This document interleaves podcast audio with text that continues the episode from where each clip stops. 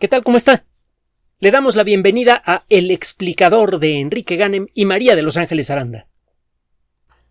Uno de los aspectos más fundamentales de la condición humana es eh, nuestra capacidad para hacer y apreciar música.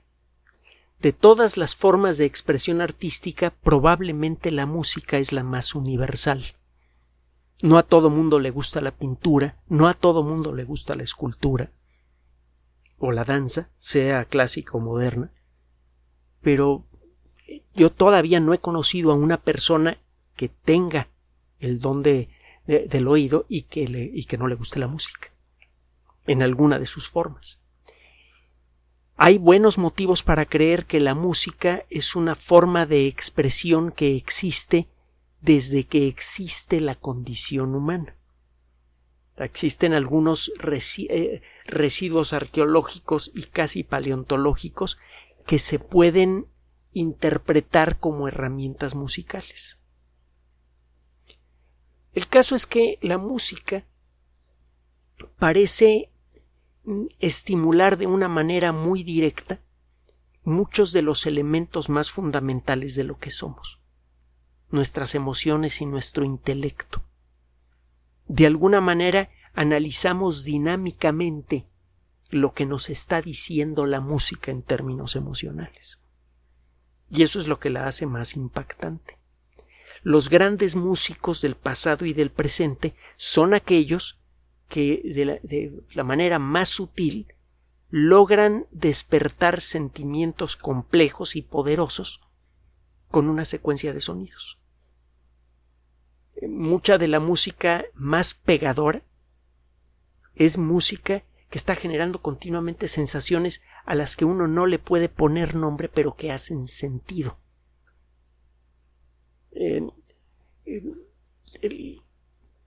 cuando uno habla de música generalmente habla de los sentimientos que la música despierta cuando uno la escucha. Uno de los casos más notables, desde luego, de los que ha tenido más impacto a lo largo de la historia y más trascendencia es el de Beethoven. Beethoven no solamente en su época tuvo un éxito enorme, sino que eh, su forma de entender la música tuvo un efecto muy directo y continuo en el desarrollo de la música en el siglo XIX, que fue cuando, cuando él murió, y luego en el siglo XX existe una relación muy directa entre la liberación de la expresión musical y lo que hizo Beethoven en su momento. Por eso todos los músicos que vinieron después de Beethoven, casi todos, le tenían una admiración verdaderamente extraordinaria. Wagner, por ejemplo, que solamente, solamente admiraba a dos personas, a él mismo y a Beethoven. Y no en ese orden. Le tenía un, un aprecio especial a Beethoven. Y es porque Beethoven llegó a desarrollar con gran maestría esta, este poder que tiene la música para juntar al intelecto con la emoción de una manera creativa. Muchas de sus mejores obras que no tienen eh, eh, voces, las sinfonías hasta la octava sinfonía, tienen ese efecto. Si usted escucha el primer movimiento de la novena, de la séptima sinfonía, lo que va a sentir es alegría, fuerza, y no sabe de dónde viene.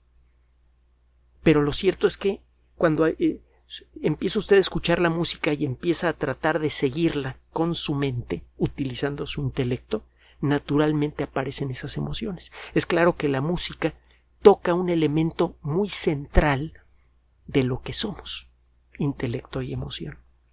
Y es por eso que el estudio de, de la música es de gran interés para muchos científicos. A final de cuentas, la ciencia es una forma extrema de hacer realidad, de, seguir ese viejo consejo. Una frase que parece que estaba escrita en el templo de Apolo en Delfos, uno de los sitios más eh, significativos para la cultura griega de la época. No se sabe realmente cuál es su origen, pero ciertamente es un buen consejo. Conócete a ti mismo. La ciencia, entre otras cosas, es una forma de entendernos a un nivel muy profundo y además verificable. Y eh, es por esto que de manera natural muchos investigadores en el mundo de las neurociencias, por ejemplo, en el mundo de la computación y de otras disciplinas, frecuentemente unen fuerzas para tratar de entender por qué la música nos es tan estimable a todos los humanos. Recientemente fue publicado un trabajo por investigadores del Instituto Tecnológico de Massachusetts en la revista Current Biology, que hemos mencionado en muchas otras ocasiones, y que traducimos al, español como Biología Actual. Este grupo de investigación, mm, que, reside en una de las instituciones de mayor prestigio en lo que investigación tecnológica eh, y de ciencia básica se refiere, el MIT, se puso a estudiar en el primero en el 2015 el cerebro de muchos participantes que escuchaban una colección de 165 sonidos diferentes, incluyendo voz hablada, ruidos y música. Para eso utilizaron un dispositivo que no tiene que tocar al cerebro, pero permite ver lo que pasa en su interior. Se llama resonancia magnética funcional. La resonancia magnética es un mecanismo, es un dispositivo, bueno, es un es un fenómeno que se puede explotar con el aparato apropiado que permite detectar ciertos grupos de moléculas en el cuerpo. Usado apropiadamente, usted puede utilizar este dispositivo para detectar el contorno de grupos de células con una composición similar. Usado de la manera apropiada, el sistema de resonancia magnética permite ver, por ejemplo, el, contorno o el interior del cerebro con gran detalle y tiene la ventaja sobre los rayos X que, uno, la imagen puede tener mucha más calidad, dos, puede detectar estructuras que los rayos X a veces no pueden ver con claridad, y tres, puede quedarse usted horas completas metido en el aparato de resonancia magnética porque no le va a producir riesgo de cáncer ni de nada. Siempre y cuando tenga tapones en las orejas porque es una máquina muy ruidosa y siempre y cuando usted no tenga claustrofobia porque eh, tiene usted que meter la cabeza en un lugar muy pequeño. Pero por lo demás es perfectamente seguro el sistema de resonancia magnética. Bueno, se eh, colocaron estas personas, a estos voluntarios, en, eh, en esta máquina y se les reprodujeron 165 sonidos diferentes que incluían el ladrido de un perro, el golpeteo de un dedo contra una mesa, música, desde luego, palabra hablada. Y eh, con este sistema, con esta variante del sistema de resonancia magnética, lo que se llama resonancia magnética funcional, pueden ver cómo cambia el flujo de sangre en distintos puntos del cerebro. Cuando cambia el flujo de sangre, las arterias se hacen más anchas, sube la temperatura y pasan otras cosas más.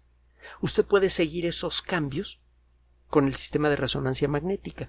Cuando las neuronas se ponen a trabajar, eh, pasan cosas interesantes. no, no, no lo quiero decir. Cuando las neuronas se ponen a trabajar, necesitan más sangre, consumen mucha energía. La energía viene en sustancias químicas que entraron con los alimentos y que van por la sangre. Cuando un grupo de neuronas se pone a trabajar, las arterias cercanas se expanden un poco para llevar más sangre al lugar. Usted puede detectar esto. Entonces sabe qué regiones del cerebro se están activando en momento a momento. Por cierto, eso es lo que nos ha permitido establecer que no usamos el 5% de la capacidad de nuestro cerebro, usamos el 100%. La naturaleza a la naturaleza no le gustan los desperdicios. Esa necesidad de que nada más usamos el 5% de nuestro cerebro y cuando usemos el 100% vamos a poder navegar entre las estrellas solamente pensando, pues, es falso. Ahora, una cosa es que usemos todas las neuronas y otra cosa es la calidad del trabajo que hacemos con ellas. Cuando usted utiliza una computadora para jugar a las cartitas o para calcular la órbita de Saturno, utiliza el 100% de los transistores. Lo que lo que le da calidad al trabajo es la naturaleza del trabajo y no la cantidad de neuronas o de transistores que utilice usted en un momento dado. Pero regresando al tema. El sistema, el sistema de resonancia magnética funcional permite entonces ver cómo se, se, se, ponen a trabajar distintas zonas del cerebro en distintos momentos. Entonces le empiezan a alimentar distintos tipos de sonido a estas personas y se ve que ciertas regiones del cerebro se ponen a trabajar Y había diferencias entre las regiones del cerebro, bueno, hay diferencias entre las regiones del cerebro que se ponen a trabajar cuando escucha usted el ladrido de un perro, cuando escucha usted el golpeteo de un dedo contra una mesa, o cuando escucha usted música o palabra hablada. En, esta fue la primera parte del estudio. Empezó a quedar claro que hay ciertas regiones del cerebro que procesan la música. La segunda parte, que es la que están reportando con, eh, eh, en esta ocasión, que es un complemento a lo que hicieron antes, involucra aprovechar circunstancias hospitalarias. Hay eh, una técnica que se llama electrocorticografía. Usted coloca unos sensores muy delgados debajo del cráneo, casi en contacto con el cerebro, para ver con gran precisión la actividad de distintas regiones del cerebro. Eso es algo que no se puede utilizar en estudios con gente sana. No se vale. Pero la electrocorticografía se utiliza, por ejemplo, para casos avanzados de epilepsia en donde es necesario realizar alguna cirugía. Las personas que van a someterse a este procedimiento se les ponen estos sensores durante pues, una semana más o menos para poder detectar con gran precisión qué regiones del cerebro son las que se portan mal y que están causando los ataques epilépticos para poder corregir el problema tocando la menor cantidad de tejido cerebral posible. La electrocorticografía permite ser muy preciso a la hora de localizar una parte del cerebro que está activa. Permite hacer lo que la resonancia magnética funcional, pero con mayor precisión. Entonces lo que hicieron estos investigadores a lo largo de los años es acercarse a las personas que iban a, pasar por, por este procedimiento y decirles, oigan, les importaría voluntariamente participar en nuestro proyecto, es algo completamente eh, eh, seguro. Lo que les pediríamos a ustedes es que pues, les van a implantar estos dispositivos para la cirugía. Les, les pediríamos nada más que escuchen unos ciertos sonidos y, que nos permitan registrar los datos para poder hacer. Les explicaron de qué se trataba el estudio. Los datos van a ser completamente anónimos 15 eh, personas aceptaron participar de este proyecto y entonces a estas personas les pasaron exactamente los mismos 165 sonidos que les habían pasado a los, eh, a los participantes sanos del proyecto anterior. Y lo que pudieron hacer es detectar con más precisión que efectivamente hay una región en, en, el lóbulo temporal del cerebro, es decir, eh, a, la altura de la 100 que se activa de manera especial cuando escuchamos música. Cerca de ese lugar se encuentran zonas del cerebro que tienen que ver con el pensamiento lógico y el habla, en particular con el habla, y también con el proceso de emociones. Entonces parece que hay un grupito de neuronas en donde de alguna manera creativa se pueden conjuntar los mejores elementos que nos integran, emociones y sentimiento, de manera, en, forma productiva, en forma positiva. Esto tiene un montón de, de, de, aplicaciones reales directas. Una de ellas es que, bueno, podemos empezar a entender mejor qué partes del cerebro tienen que funcionar bien para que nosotros estemos bien. Sería posible diagnosticar de una manera más precisa problemas funcionales del cerebro que pueden manifestarse como alteraciones emocionales. Y se podría buscar la manera de corregir esos problemas porque ya tenemos forma de ver cuando una parte del cerebro está funcionando mal que tiene que ver con el proceso de emociones, por ejemplo. Eso por un lado.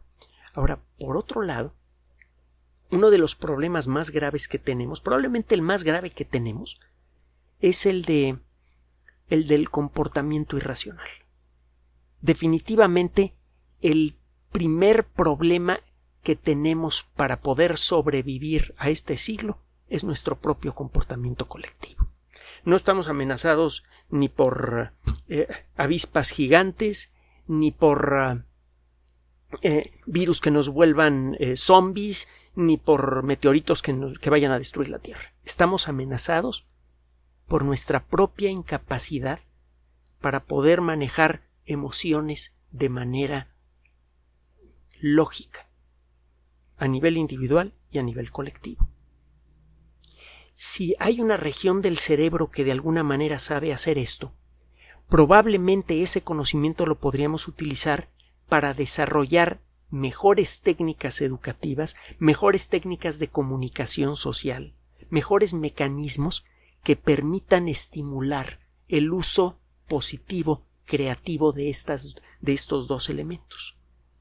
Y quizá de esa manera podríamos encontrar el camino para educar mejor a las siguientes generaciones y que lleven vidas más plenas, tanto en lo intelectual como en lo emocional. De alguna manera, a través de las neurociencias y de tecnologías avanzadas como la resonancia magnética funcional, utilizadas en forma creativa, podríamos encontrar las herramientas para que el crecimiento de la sociedad humana no solamente sea en lo que a su capacidad tecnológica se refiere, sino en lo que a su sabiduría intelectual y emocional se refiere también. No solamente, en el futuro no solamente podríamos seguir adquiriendo más poder, es el que nos otorga la tecnología clásica, sino que con este tipo de trabajos podríamos encontrar la manera de convertirnos en mejores individuos. Y esa sería la clave para crear un futuro mejor para todos.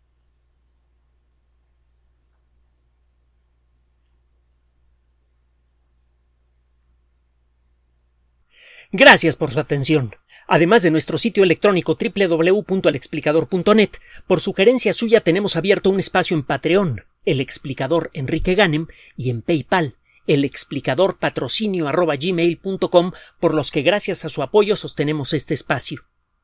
Puede usted descargar gratuitamente estos audios en formato MP3 en Spotify y en iTunes como El Explicador sitio oficial y en SoundCloud como El Explicador y con formato de video en YouTube en El Explicador sitio oficial. Recuerde nuestras redes sociales de siempre, Twitter Enrique-Ganem y en Facebook Enrique Ganem sitio oficial, El Explicador y los grupos que usted ya conoce. Finalmente, El Explicador siempre somos María de Los Ángeles Aranda y Enrique Ganem. Gracias.